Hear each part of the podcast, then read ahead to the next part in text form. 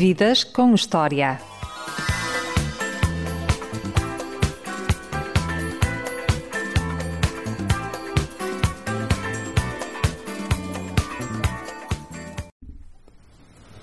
Bernardo Mendonça é um dos melhores jornalistas da nossa geração. Filho de pais madeirenses, nasceu em Lisboa em 1975. Começou no teatro, passou pela agência Lusa e em 2001 entrou para o Jornal Expresso, onde se mantém atualmente. Autor de grandes reportagens, com destaque em 2015 para a ida de Portugal à Ucrânia numa velha ambulância que pertencia aos bombeiros voluntários de Vila Nova de Mil Fontes, levando mantimentos aos combatentes ucranianos. Esteve em Mariupol numa altura em que já se combatia junto à fronteira, antes da atual guerra. Já colocou as pessoas a desafinar no Verdade ou Consequência, quebra tabus e preconceitos sexuais no Muito Mais do que Sexo, mas é no podcast A Beleza das Pequenas Coisas que deixa as pessoas a pensar. Olá, Bernardo Mendonça. Bernardo Mendonça, ainda tens tesão a comer cheesecake? Tenho. Mas atenção que não é com qualquer cheesecake. Qual é o cheesecake? Não, não é, é, é tem que ser um cheesecake com uma bolacha eh, crocante, densa.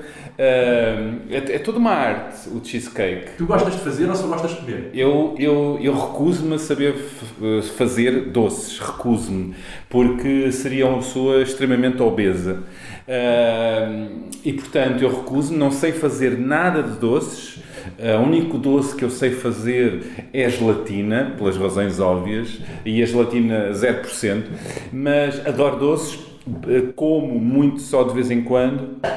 E, e- e- agora estás-te a referir a isso. Eu, eu estava com a Maria João Ruela a, a viajar pelo país eh, e estou-me a lembrar de, de uma situação em que estávamos em reportagem, estávamos a falar sobre sexualidade. E, e- não sei se era para quebrar o gelo antes do- do- das gravações. Eu disse à minha entrevistada que tinha tesão por cheesecake, que é verdade, que é, mexe comigo, não é?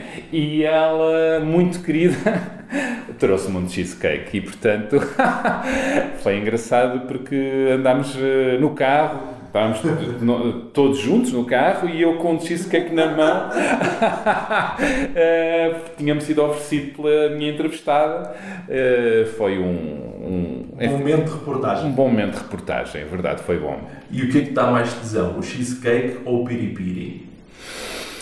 O piripiri, eu gosto de eu gosto de, eu gosto de picante na vida. ah, a vida com um pouco de picante tem graça, ah, mas ah, enfim, eu gosto de contrastes. Portanto, comida com picante, um E quando foste àquele bar da Alterna? ah, o piripiri, pois é. Não, isso foi. Isso estamos a falar dos primórdios. Do podcast. do podcast. Pequenas coisas. É verdade. Eu, eu comecei o, eh, A Beleza das Pequenas Coisas, o podcast, eh, com, com nenhumas referências em, num jornal, não é? Não havia podcasts nativos no- nos jornais nacionais. Existiam já vários podcasts errantes aqui e ali em Portugal e já bastantes lá fora. Mas eh, eu não tinha muitas referências do que que eu poderia fazer com um podcast. Queria fazer, tinha feito rádio, gostava, gosto muito de me atirar a formatos novos, tenho essa tesão por, por eh, me ati- me atirar a. Gostas de reinventar? Gosto, gosto de, de me colocar em situações na comunicação. Fora ah, da tua zona de conforto. fora, fora da minha zona de conforto na comunicação em que eu posso eh, criar uma coisa nova. Ora, se eu posso criar uma coisa nova, dá um, um, um- um frio na barriga, as tais borboletas, mas ao mesmo tempo é maravilhoso porque está tudo por inventar. Então eu sinto, ah, é, é mágico. Tudo o que eu fizer, eh, sinto uma liberdade. Género, eu vou procurar a minha forma, enquanto que se tu te atirares a fazer eh, algo num terreno onde já há muita coisa boa e muita coisa, é muito difícil tu diferenciares, tá? Eh, e, e é isso, eu comecei a fazer o podcast com um microfone na mão, sem saber muito bem, eh, muito com nervos e, e- e- inseguro, mas movido por uma coisa que eu tenho que é gosto de ouvir, gosto de conversar e gosto de ouvir. Sou genuinamente interessado pelos outros. Eh, pronto, eu tenho isso naturalmente e, e, e, usei, ou seja, apontei o microfone para várias pessoas, foi literalmente isso. O, forma, o, forma, o, formato era um pouco diferente do que do é agora, do atual. Já era a beleza das pequenas coisas, mas era a beleza das pequenas coisas 1.0 e, e, é e é nessa fase que eu vou ao bar da Alterne Piripiri, que já não existe, agora é um bar de bebidas mais gentrificado, mas que tinha a Lela, a dona, a, a dona eh, que vem da época eh, dos bares da Alterne, que, que, que, iam existindo aí por Lisboa, anos 60, 70, Pronto. E, e paredes meia com, com cabarés, como o Maxime, o Ritz, que também já foi um cabaré, que também está fechado agora, e o Maxime também já, já é outra coisa, não tem nada a ver com o que era. Pronto, e eu uh, arrisquei e fui falar com a Lela, e, e, e é isso, foi. foi... o que é que aprendeste com ela? Olha. Uh, aprendi que eu aprendo sempre muito, gosto muito que me deitem abaixo os meus preconceitos. Preconceitos temos todos. Uh, porquê? Porque temos uma ideia. E depois as pessoas de certos ambientes que não são os nossos uh, criam naturalmente em nós ideias sobre mundos que não conhecemos. No caso, um bar de alterno criou em mim uma série de imaginário, né? e portanto é uma das coisas que eu adorei, eu adoro quando me desarrumam a cabeça e os preconceitos, adoro, adoro. Uau, a a é a vida a, a abanar-me, a dizer, não é, não é assim como tu pensavas, adoro. Uh, e acho que todos nós devemos pensar assim, estarmos disponíveis para ouvir e para conhecer e não ficarmos fechados na nossa cabeça a achar sobre outras existências sem as conhecer. E, e, e, então ela, eh, num bar de alterno, que é um bar de companhia, com algumas marotices, não, não há sexo num bar de alterno, aquilo é um bar, aquilo é um bar de, de bebidas e, e com uns sofazinhos, portanto é um bar de companhia, onde, onde, onde homens solitários de várias idades procuram companhia para beber um copo. Depois saem para mais algo já não faz parte desse negócio. O negócio aí é as bebidas, bebidas caras, não é? Porque, enfim. E a Lela. E assim, foder fodem sempre, nem que seja dinheiro. Pronto, há isso, é o dinheiro, o dinheiro lixa-nos um bocadinho, é um facto. E eu estou a dizer isto, mas eu nunca fui cliente. Mas pronto, a, a, lá a Lela uh, disse-me que era mulher de um homem só. E isso. Uh, e eu pronto, gaguejei, fiz algumas pausas. Uh, onde é que uh, será verdade? E, e, não, disse, não, não, não disse isso, mas fiquei hesitante. E ela dizia que sim, que conviveu com muitos homens, mas que uh, viveu toda a vida com um grande amor com o homem com quem. o homem que a esperava todos, todas as noites em casa. E achei lindo. É isso, essa história de amor. Num bar de alterno. conhecer bem a nossa sexualidade é meio caminho andado para ser feliz? Eu acho que sim, a sexualidade uh, é parte da, da, do equilíbrio de, das pessoas, uh, pelo menos conhecer-nos, conhecer o nosso corpo uh, e mesmo quem não tem uma sexualidade muito ativa ou não a tem por uma razão qualquer, é bom que se conheça e que se permita a conhecer. Uh, temos fases. Uh, eu acho que somos sempre muito mais realizados quando acabamos com uma série de, de, de fantasmas, de, de, medos, de inseguranças, de, de preconceitos em relação a nós e aos outros. E quando essa liberdade acontece, ou quando nos libertamos um pouco, um, amamos, amamos mais e somos mais felizes sexualmente e, e, e não há sexo mais feliz do que um, aquela dança de querer dar prazer e querer receber prazer porque é muito importante querer dar prazer, mas também temos de estar receptivos para querer receber prazer. E só conhecendo bem o nosso corpo e estarmos de bem com o nosso corpo e com a nossa sexualidade é que também sabemos uh, receber prazer, não é? E, e, sabemos dar, não é? Porque se estivermos muito, muito presos uh, ou desconfortáveis com o nosso corpo, ou pouco seguros em relação ao que é suposto fazer na cama, não é? Uh, eu acho que isto anda muito nas cabeças de muita gente, mais do que seria desejável. Uh, é muito. Eu de, vez em quando dou, dou, mim a dizer: a sério que tu dizes isso? Por favor, atira-te mais com as pessoas com quem estás, explora mais. Uh, a pele é, um, é, é, uma zona muito erógena uh, e, e, pronto, e, e, a relação, a conversa, o, o, toque e por aí fora, e explorar e saber dizer o que nos dá prazer e não sei o quê. E pronto, e sim. Uh, sabermos, sermos felizes sexualmente é, é boa parte do nosso equilíbrio e da, da, nossa felicidade. Não temos que estar sempre ao rubro. Uh, às vezes estamos solteiros, às vezes não, não, não, às vezes estamos chateados com a nossa parceira, com o nosso parceiro, mas, mas oh, pronto, enfim, mas uh, é bom estarmos afinados connosco. Vamos dizer assim. Há pouco falavas dos preconceitos. Quais são os preconceitos, ou os principais preconceitos da sociedade portuguesa na atualidade face à sexualidade? Olha, todos. Eu acho que atualmente ainda existem todos, não é? Todos. Todos os preconceitos e mais alguns. Ou seja, eu acho que aparentemente vivemos numa sociedade evolu mais evoluída, mais descomplexada. Atenção que disseste Aparentemente. Aparentemente.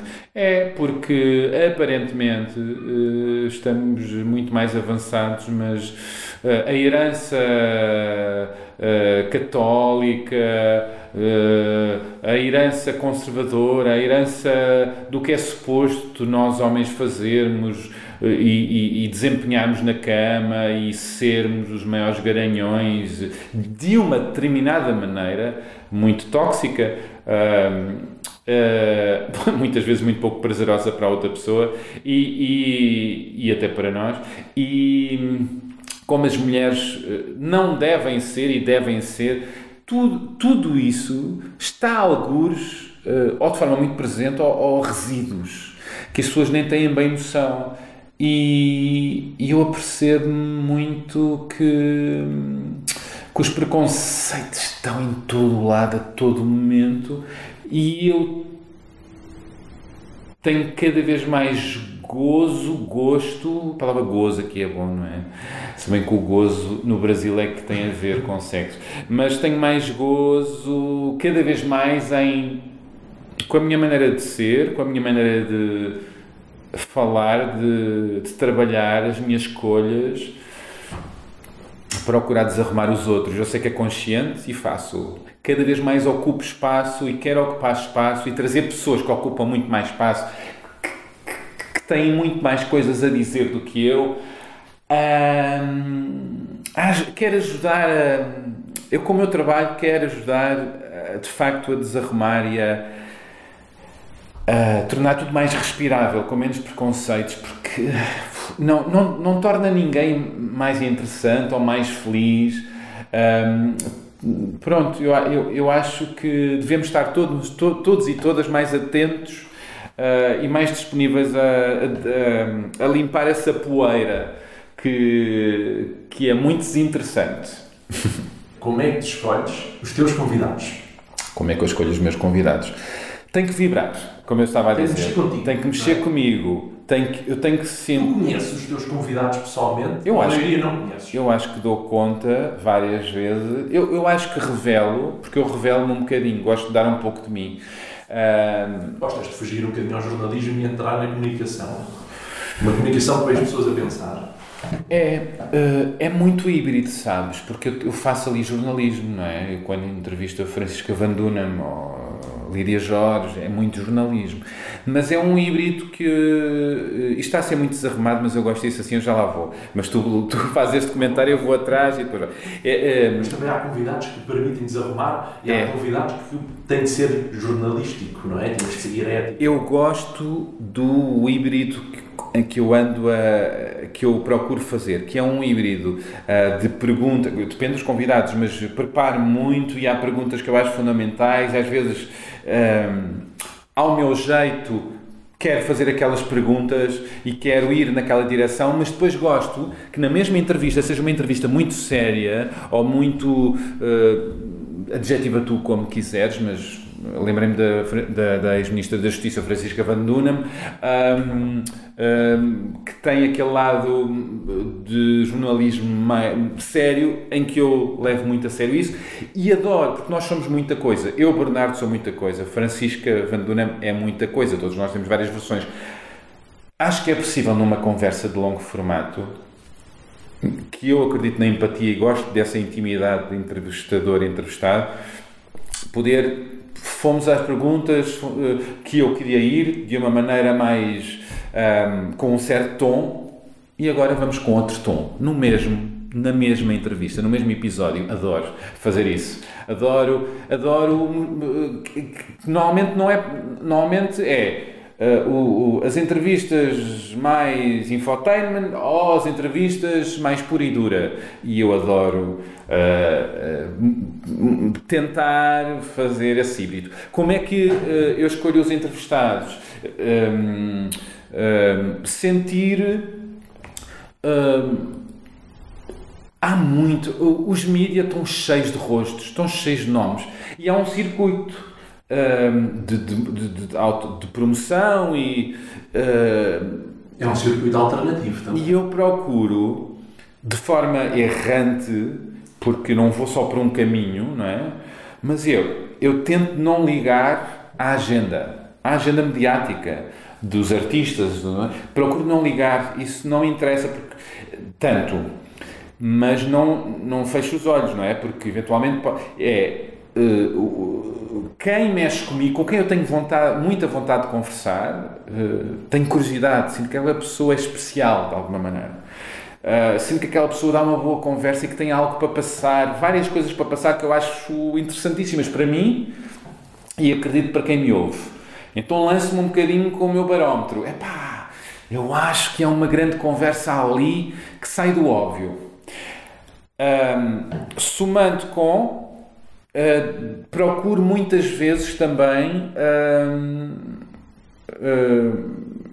quer dizer, se eu convido pessoas conhecidas, procuro revelar outros lados e que seja outra coisa. Os lados desconhecidos. Não sei se é só lados desconhecidos, às vezes é só um tom, uma energia. E eu não sei como é que vou fazer isso, porque tenho tudo para correr. Eu acho que tenho sempre tudo para correr mal. Sempre. Porque é aquele momento é, somos dois seres humanos e de repente gravação e ai meu Deus.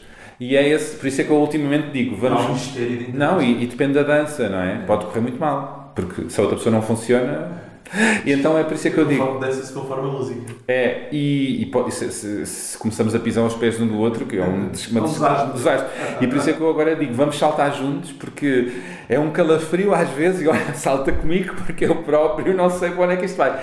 E, e, e às vezes é muito errante, mesmo com. Eu lembro-me recentemente com a, a, conversa que eu tive com a Márcia, por exemplo, já foi muito entrevistada, eu não a conhecia, adoro. Uh, adoro-a enquanto música, intérprete, e, e, e, e que, e, e senti que nos, que nos libertámos dos papéis. E às tantas estávamos a falar, para tu veres o absurdo. Eu, eu, eu permiti-me isso, mas é, é muito. É, é, é, vou, com, vou com todos os meus. Pronto, é um pouco. Seja o que for, isto tem. Enfim, vamos ver se não nos despistamos. Porque agora às tantas estávamos a falar de, de, das luzes que, de, dos restaurantes uh, que, que criam um mau ambiente e de repente foi um, um, um disparate errante, e, mas estávamos ali e, e aquilo revela-nos, revela-me a mim e revela a Márcia. E isso interessa-me. Como eu disse há pouco, um, quero muito, muito, cada vez mais uh, ocupar o espaço e o microfone como pessoas fundamentais que não são ouvidas por preconceito. Por preconceito não são escolhidas, não são ouvidas, não são trazidas. E eu quero cumprir esse papel quero que essas pessoas, quero provar que há muito mais gente interessante, muito mais gente interessante do que se imagina. Aliás, costumam-me dizer o seguinte: ai Bernardo, como é? tu deves ter muito trabalho, não é? A, a, pensar, porque já não deves ter muitas ideias para, para convidar, não é? Já estão todos. E eu penso: não! Há um mundo de gente interessante. Se saís do óbvio, dos mesmos, e, e, há, e, há, e há vários que estão eventualmente incluídos nos mesmos que eu às vezes quero ir. Porque, mas sair dos mesmos há um sem fim, a estares atento. E, e eu ando à procura disso, de pronto, acho que fico muito satisfeito quando corre bem e, e quando confiam em mim para falar. Bernardo Mendonça é um defensor e uma voz ativa muito importante na comunidade LGBTQIA+. Espero não estar enganado. Está maravilhoso! Achas que já está integrada na sociedade portuguesa ou ainda há muitos tabus por quebrar? Se está integrada na sociedade o quê? As siglas? As existências? As pessoas na, em todas as áreas. Olha, na lei, na, lei, na lei há enormes avanços. A sociedade uh, anda em vários movimentos, não é? Vamos, lá, vamos ver que, quem é que temos na, na Assembleia, por exemplo, não é? Temos extrema-direita já na, sentada na Assembleia, temos muitas pessoas conservadoras, a força da Igreja. Um, a força da Igreja é tramado, não é? A Igreja passa valores. O Presidente da República. O Presidente da República passa valores que eu. Havia que... problema com os abortos. Os abortos não, os abusos na Igreja. É, os abusos. Pois, isso é outra história. É... Os abortos também deve ser um problema para ele. Sim, os. Pronto, lá está. Os abusos. Aqui estamos a falar de existências, orientações, identidades.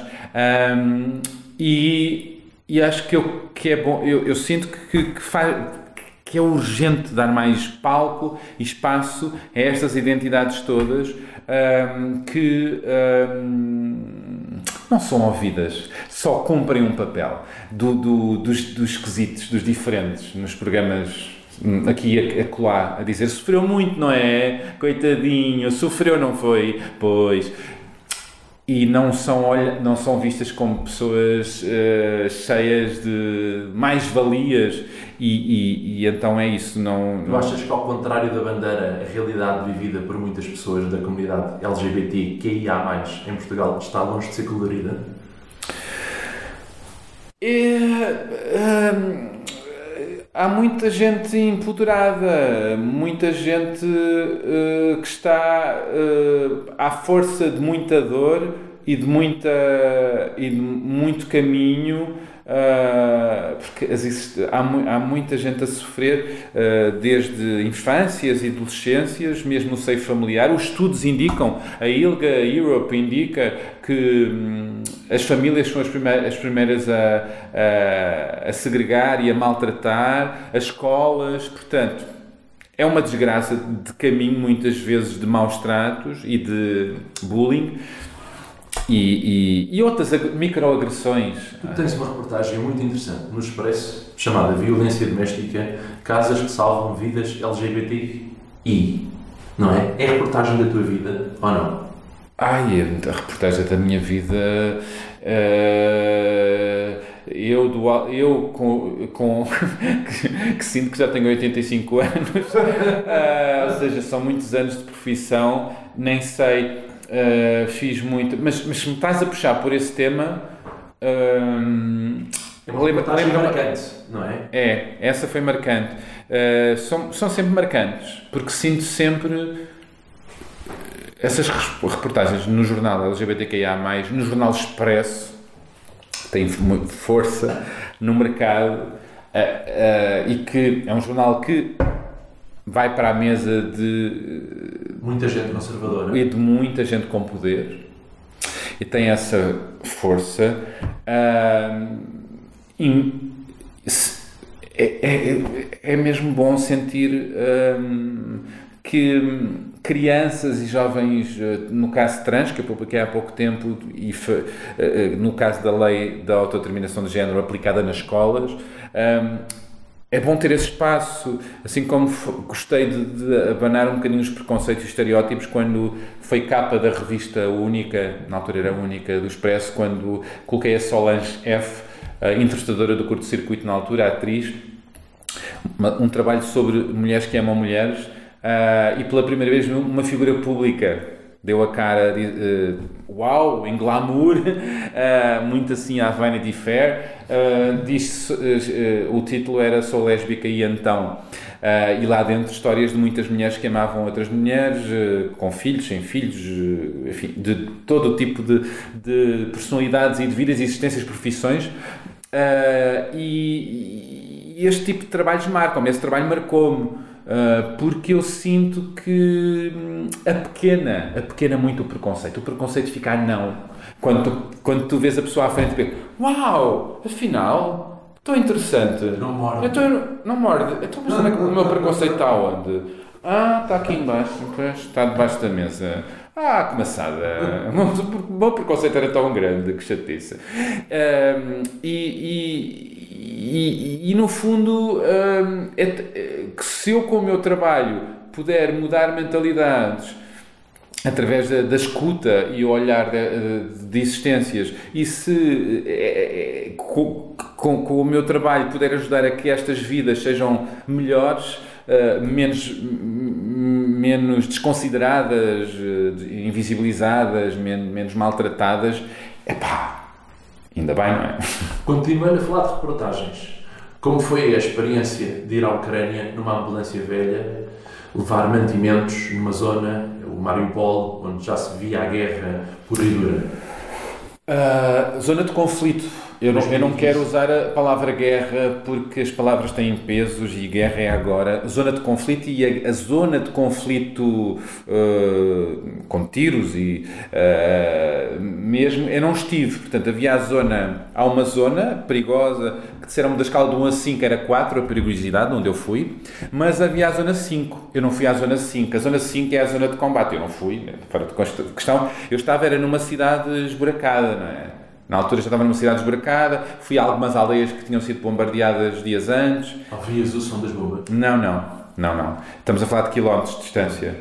Um, não. Ou ouvir o som das bombas ou ouvir os tiros é porque já estou no sítio, não é? E eu não estava no sítio, mas estava. Um, não sei, estava a 40 minutos, meia hora, pronto, é muito, é 40 minutos, 45 minutos de distância, portanto é, é muito perigoso mas estava do lado da Ucrânia, Mariupol, uh, uh, e, e, estava numa cidade uh, balnear, com bom mar, só que é uma cidade fechada. Eu passei por checkpoint, eu passei por um absurdo de checkpoints, ou seja, zero aberto ao mundo. Eu passei, passámos porque éramos jornalistas, portanto, só as pessoas locais é que estavam lá. Uma cidade já muito fechada na altura. Imagina agora, não é? Eu não, eu não estive agora na guerra, mas imagina agora, porque se na altura também já, senti, já na altura já sentia absurdamente que era uma, uma cidade cercada. Gostavas de fazer jornalismo de guerra? Olha, Uh, isto foi o que eu me fiz de mais próximo, não é? Não isto não é guerra, mas é estar num cenário que está prestes a arrebentar. Uh, de perigo iminente. De perigo iminente. E, e, e, e segundo uh, me disseram, já estava na, na escala de, de 4, de 1 a 5. Como eu digo, 5 é estar na zona de. Não quis, não faria sentido nenhum. Mas. Uh, mas hum, eh, dizem que a, a, a, reportagem de guerra e os repórteres de guerra uh, são o, o expoente máximo do jornalismo. Eu não, não estou certo, eu, eu, eu, tenho a maior das admirações e respeito e, e acho fundamental haver jornalistas e fotojornalistas a contarem o que se passa no terreno uh, desses sítios de conflito. Um, pronto para, para, para alertar o mundo para, para o que está a passar e, e é fundamental isso, uh, arriscando as suas vidas. Mas há, eu acho que há várias formas de fazer jornalismo uh, tão dignas e tão essenciais como essa.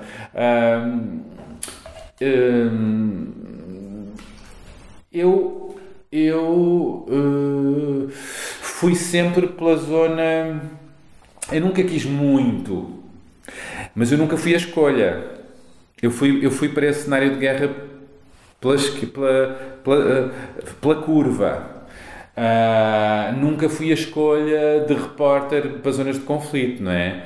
Uh, eu, eu, consegui uma, eu consegui uma história, consegui um ângulo, consegui uma ambulância que ia ser entregue e, portanto, fui uh, uh, cheio de vontade de, de fazer uma reportagem nesse formato. Com o Tiago Miranda, meu grande amigo e companheiro de estrada, uh, que já fizemos tantos trabalhos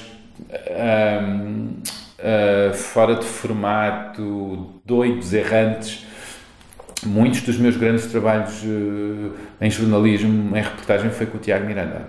Uh, porque nós discutimos muito. Às vezes discutimos. Saem com as ideias daí. Sim, às vezes discutimos de forma branda, outras de forma mais uh, acesa, sempre respeitosamente, mas acesos, zangados.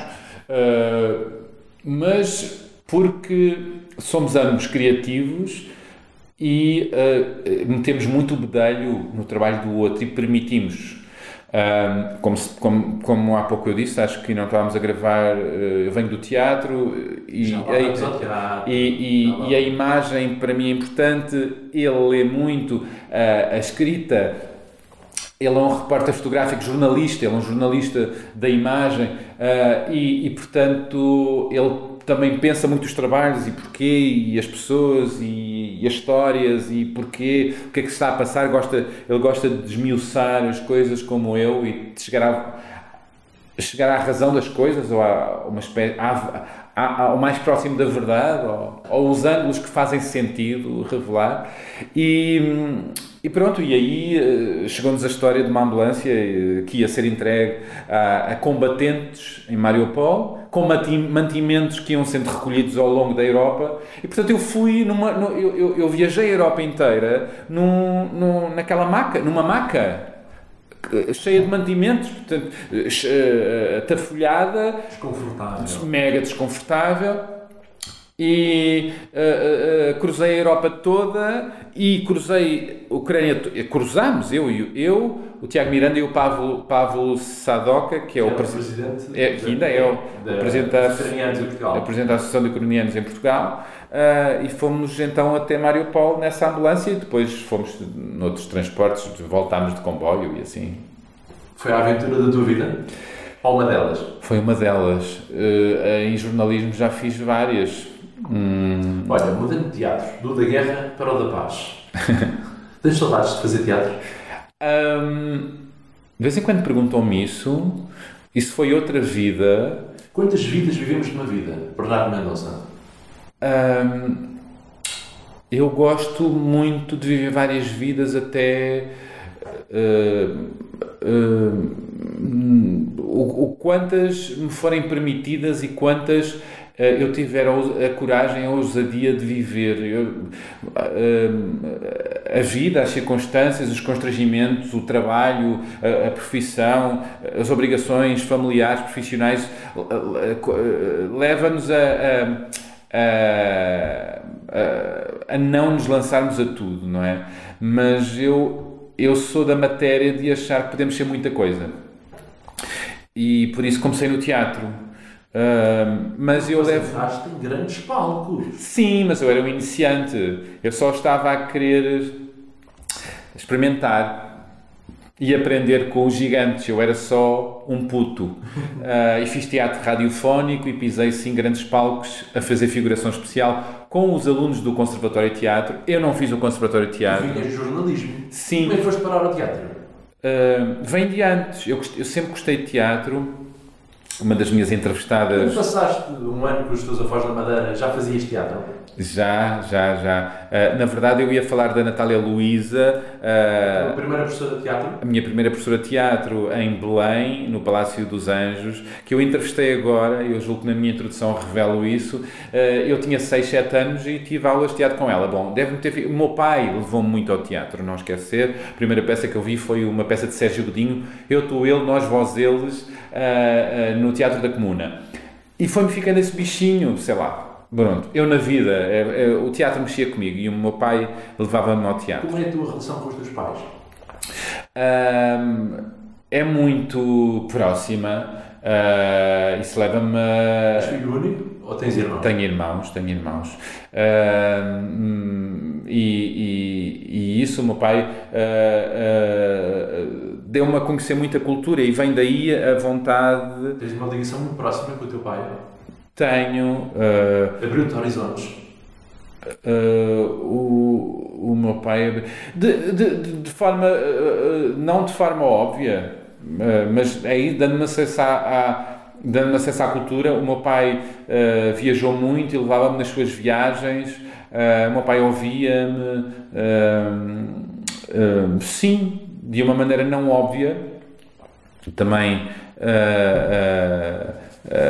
sei lá se- mais do que tudo eh, sinto que me, que, que- me foram amando de maneira mais ou menos eh,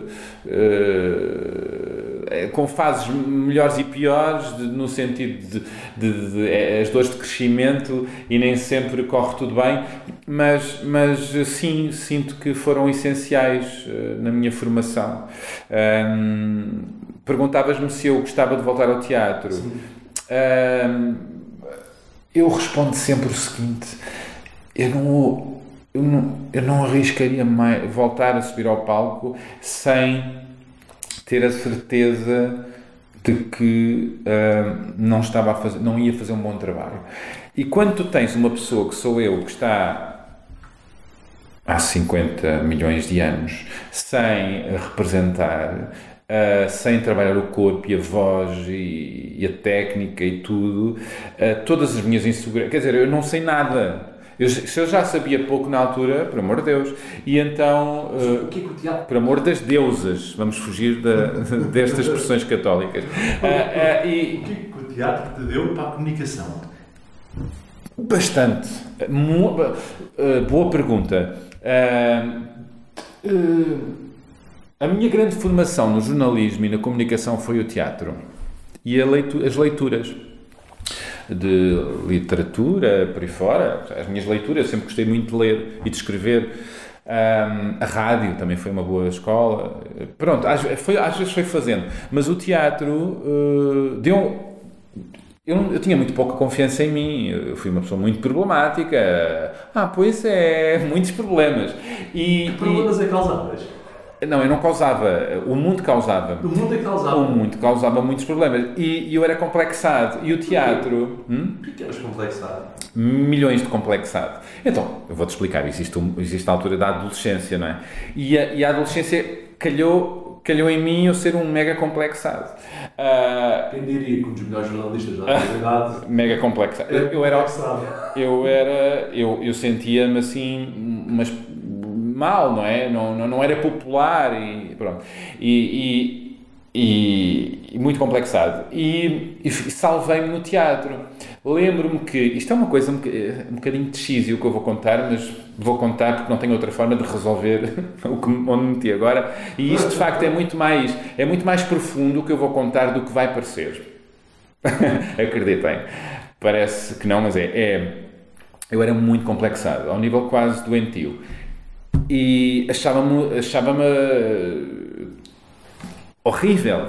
Ah, bom, e, e lembro-me quando entrei no teatro, escolheram-me para galã. Ah, portanto, havia vários rapazes, várias raparigas, era o teatro de escola. E de repente era sempre o galã, era Em sempre. Lisboa na Madeira? Na Madeira. Era sempre o galã, era o que dançava com a miúda mais gira e acabávamos abraçados, e eu de tronco nu, era não sei quê, era eh, eh, o Pintas de, de, de óculos que engatatão, era o poeta. que quando era um papel de destaque e, e- e era preciso bom, bom ar, era eu. Eu, Mas vocês estão malucos? Mas, mas porquê que. eh, reparem. Já havia muitos. Não, pois, e eu A percebi. já sabia que talento. É, neste caso era um ensinador. E eu percebi que podemos ser muita coisa, depende da forma como nos olhamos. Ah, e que eu podia ser, e eu era, na verdade, bastava, bastava eu ter confiança que eu era outras coisas que eu não confiava. Ah, e foi preciso alguém ver isso em mim, eu não via. E foi isso. E essa foi a importância do teatro. O teatro teve muito mais importância. Ensinou-me a colocar a voz, a perceber que, que voz é que eu tinha e como é que eu podia modelar e dar vida. O corpo- Antes de fazer uma entrevista. Sempre que o amor me quiser. basta fazer-me um sinal, que é basta fazer-me uma entrevista. Eu sofro muito dos nervos, eu digo sempre, mas um dos meus truques é assumir. Eu assumo tudo. O que custa mais? A introdução, a primeira pergunta, É. é. está ali o stress. É, mas eu sinto que quem vai ser entrevistado está igualmente nervoso. E então eu.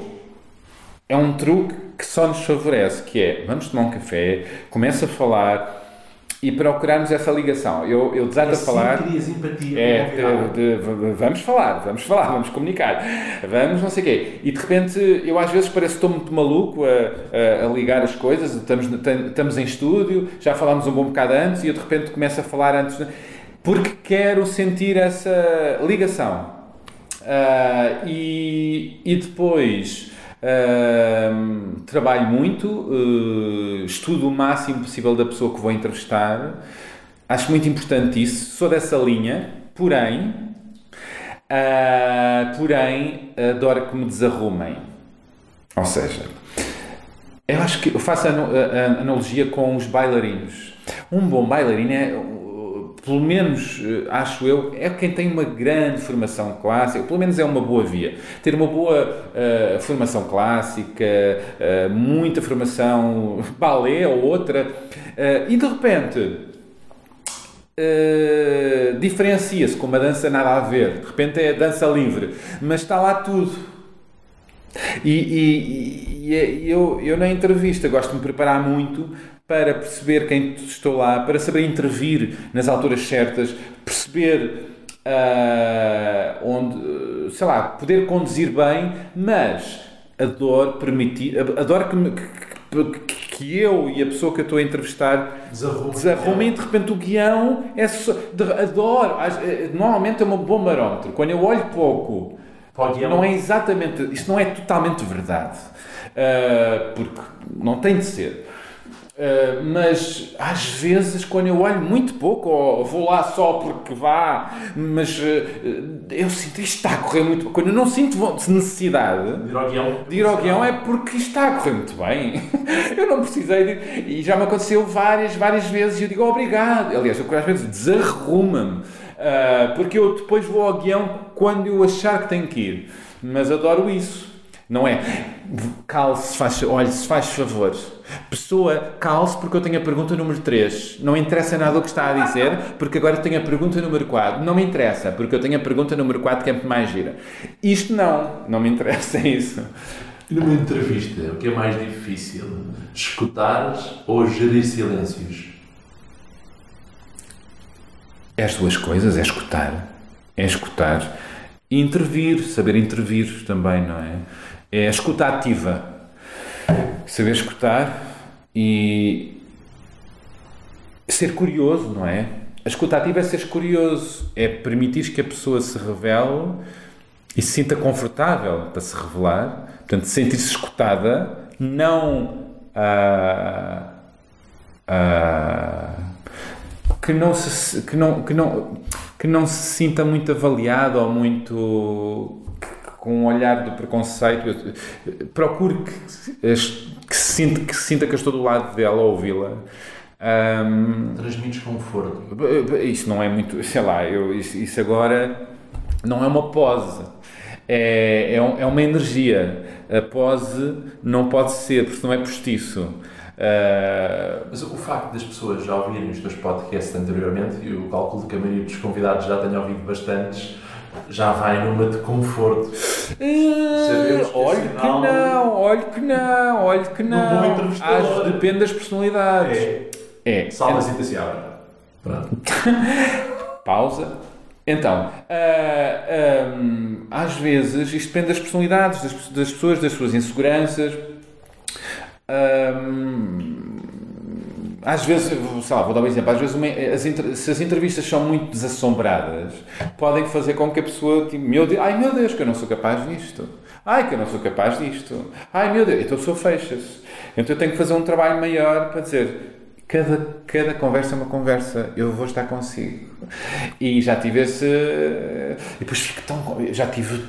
Os bastidores são, não são óbvios. E procuro que não sejam. Uh, uh, eu não quero mostrar as dificuldades do caminho na altura da conversa, não é? E às vezes são mais ou menos difíceis, às vezes são. Uh, são.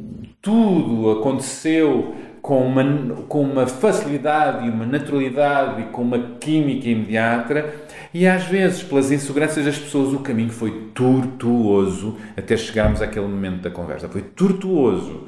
Paramos.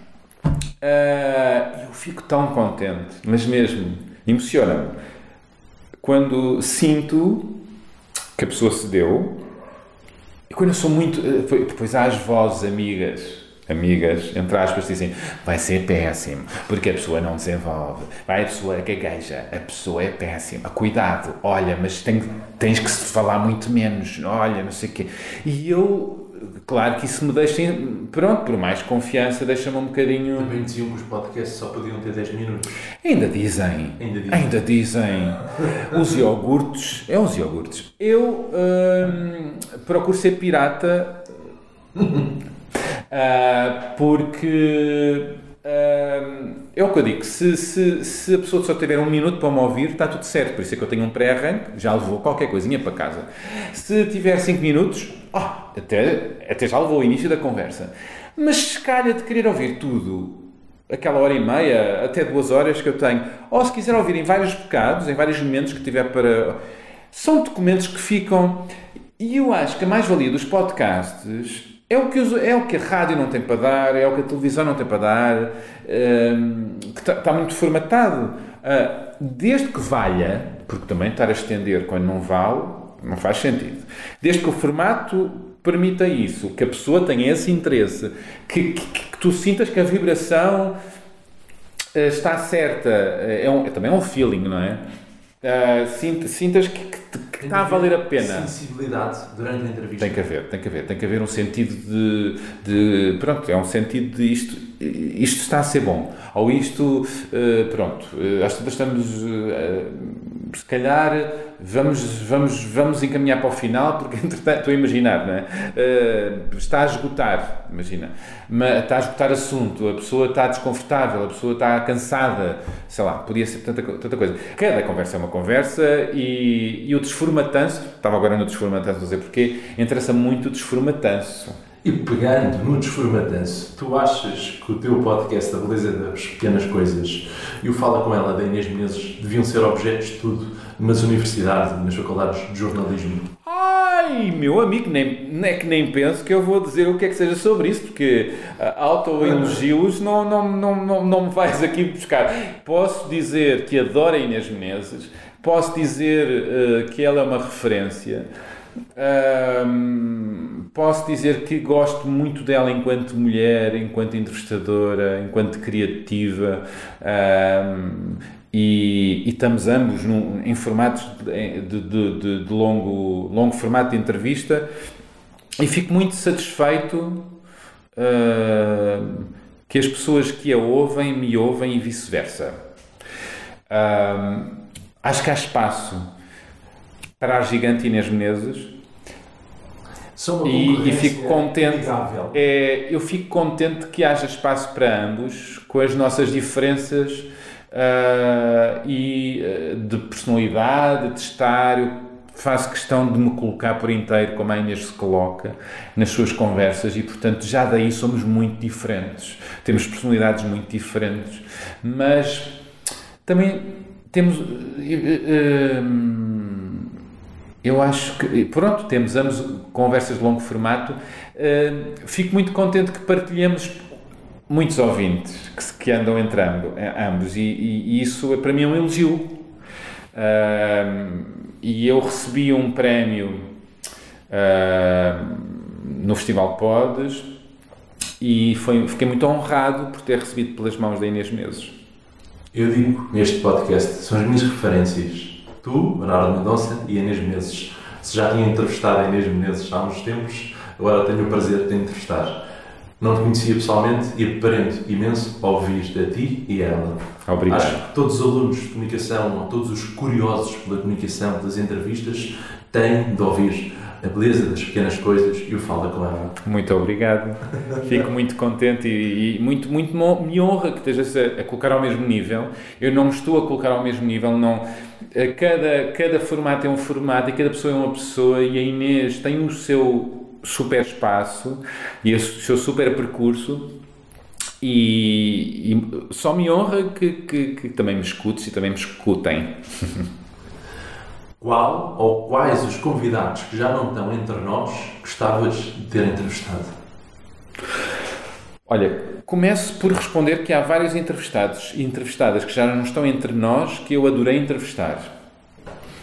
Celeste Rodrigues, irmã da Amália, fadista, mulher interessantíssima, com uma juventude que eu ambiciono alcançar, ahm, com charme, com uma inteligência, com uma sensibilidade, que eu entrevistei quando ela já tinha 90 anos. Acho eu, não é? 90 e tal. Ah, e Cruzeiro Seixas, o último surrealista português, ah, que eu entrevistei na casa do artista, ah, e também foi um ensinamento ah, gigante. O Phil Mendrix foi o meu primeiro entrevistado. Primeiro. O meu primeiríssimo, e eu, e eu já e eu ali, muito inseguro, com o micro, a esp- a espetar o microfone e de repente telefona à companheira e eu gravo a conversa e achei aquilo ouro, ouro, ouro. Que era a, a companheira dele, dele a perguntar se ele estava melhor da dor de cabeça e ele, e ele no meio da entrevista, posso atender? Pode, pode. E eu deixei tudo. E, e, e então houve a, a, a companheira a dizer.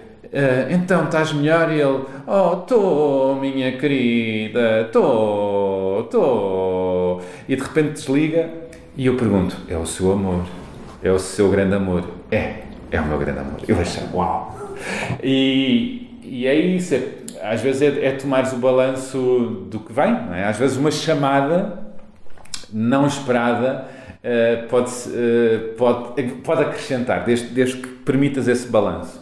Eh, mas quem é que eu gostava de entrevistar? Pá, o António Variações, a Amália, vá, para não ir muito mais longe, ehm, porque eram infinitos, não é? Natália Correia, sei lá, olha, eu vou falhar, estou a falhar, mas... Maia. Como? Salgueiro Maia. Salgueiro Maia, sim, é, é, é, é um sem fim de gente incrível que ficou para. Ari dos Santos. Olha o disparate de incrível que seria entrevistar Ari dos Santos. Amava.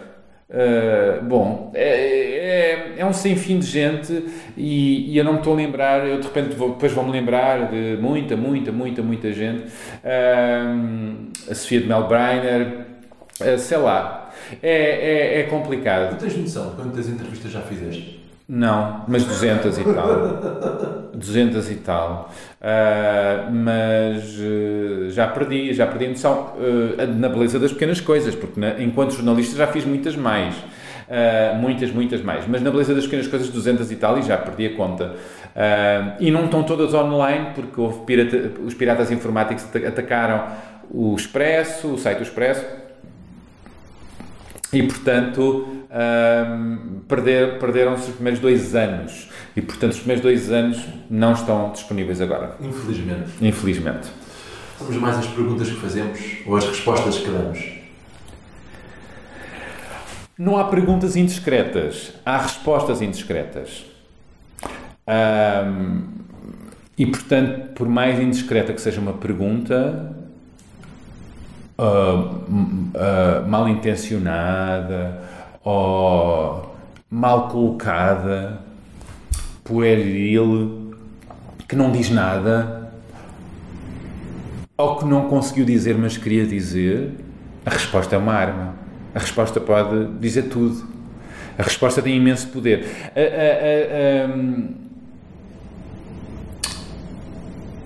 eu, eu digo que são escutadores. As, as perguntas são importantes, mas e é bom, eu acho são, é muito importante saber perguntar hum, nas alturas certas, mas as perguntas não se podem impor. As perguntas têm que aparecer ali no momento certo, mas não. imp- Algumas têm que se impor, isto depende dos entrevistados e do assunto. Algumas, algumas o entrevistado se cumpre determinados papéis, então pastas na sociedade política, etc. Há perguntas que aí têm que se impor. Uh, mas no tipo de entrevistas que eu faço, na beleza das pequenas coisas, não noutros espaços, uh, eu não quero que as minhas perguntas se impõem.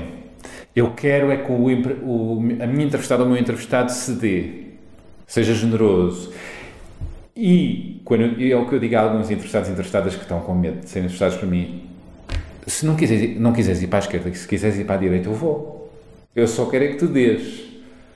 Eu, eu só quero perceber até onde é que podemos ir então por aquele lado. Não queres ir por... eu, eu sou intuitivo uh, e percebo o desconforto na, uh, no entrevistado, no entrevistado uh, em determinado assunto e eu amparo, protejo e, e, e, e tento que não se perceba. O amparar é tento que. Que não se, que não, que, o, aquele, uh, o desconforto não, não, não se sinta. Que, que, que, pareça que fui eu.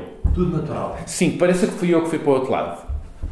Decidi, mas percebi que a pessoa não, não, não estava confortável. Um, quando, quando as pessoas sentem confiança para ir a determinados lados onde não costumam ir e que eu e que achamos ambos, não é? É, é a dois, é uma dança que uh, uh, é o espaço para partilhar uma série de questões ou de, reflexões mais ou menos delicadas, mais ou menos importantes. É muito bom. Às vezes é só ouvir. Às vezes é só. É um ponto certo, às vezes é um comentário, às vezes é colocar-te lá um pouco também. Um, é isso. Uh, um, a confiança conquista-se, não é? e, e, é isso, é pergunta ou resposta. Uh, eu estou sempre à boleia das respostas. Eu quero que as respostas me levem a perguntas. E, as, e, e é o tal desarrumado. Quando eu digo desarruma-me é, é conversa comigo. É Surpreende-me com as tuas respostas. Que as tuas respostas me levem a, a, zonas e a caminhos que nada têm a ver com o meu guião. E olha, temos pena, trabalhaste muito para nada.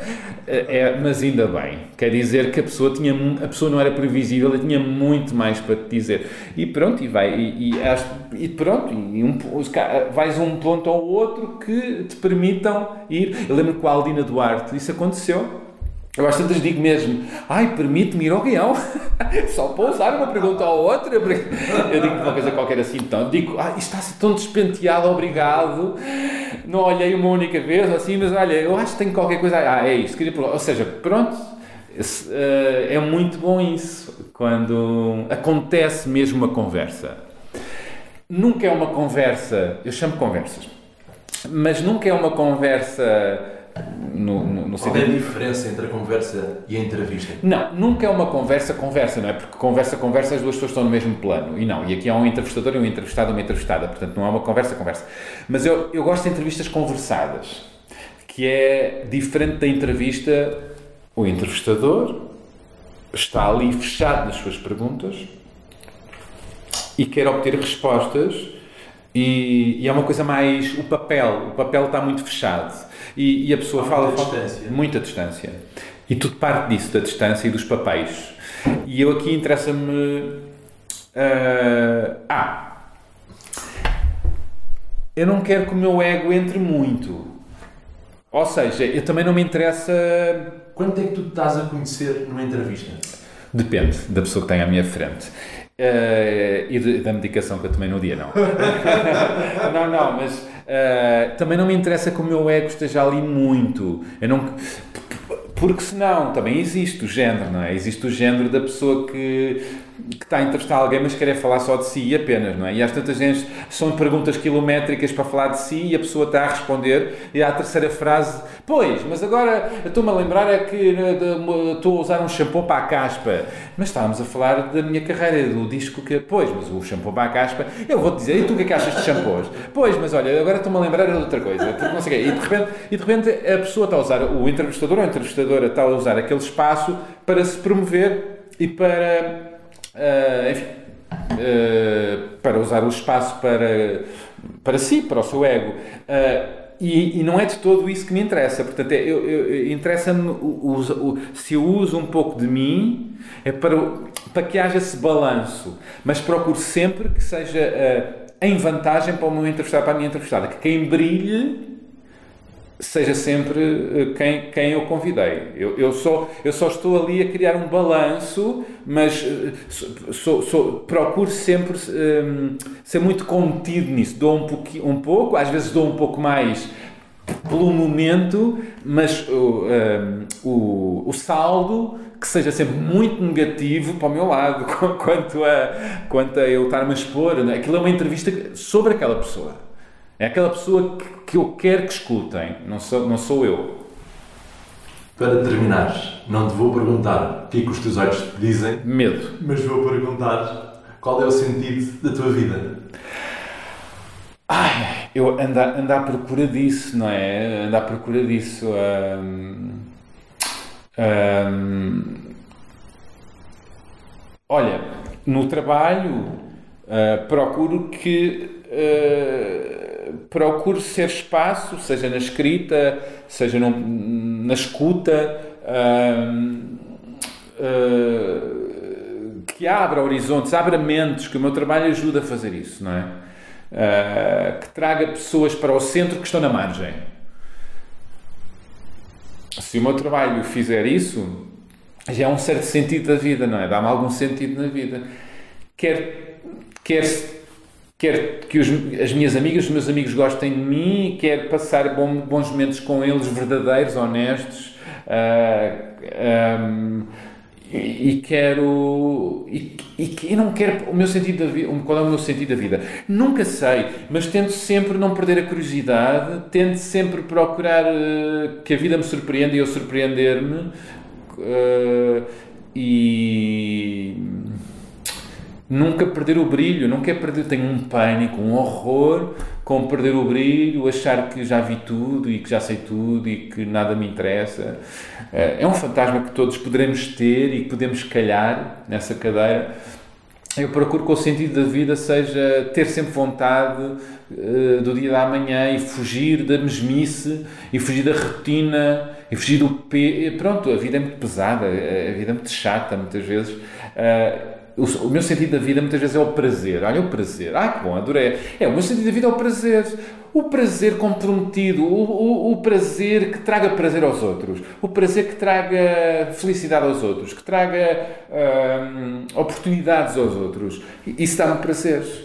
E, e, um copo de vinho, uh, ter prazer dessa, a viajar, uh, a abraçar alguém, a beijar alguém, ou a escutar alguém a, a passear, o sentido da vida, que a vida me dê prazer e que eu possa proporcionar prazer aos outros. Acho que poderá ser isso. Muito obrigado, Bernardo Mendonça, pelo prazer que me proporcionaste entrevistar-te. Tu, que és um dos meus ídolos na comunicação social. Obrigado e boas conversas e que tenhas muito prazer sempre a, tê-las. Uh, e, e obrigado por me convidares.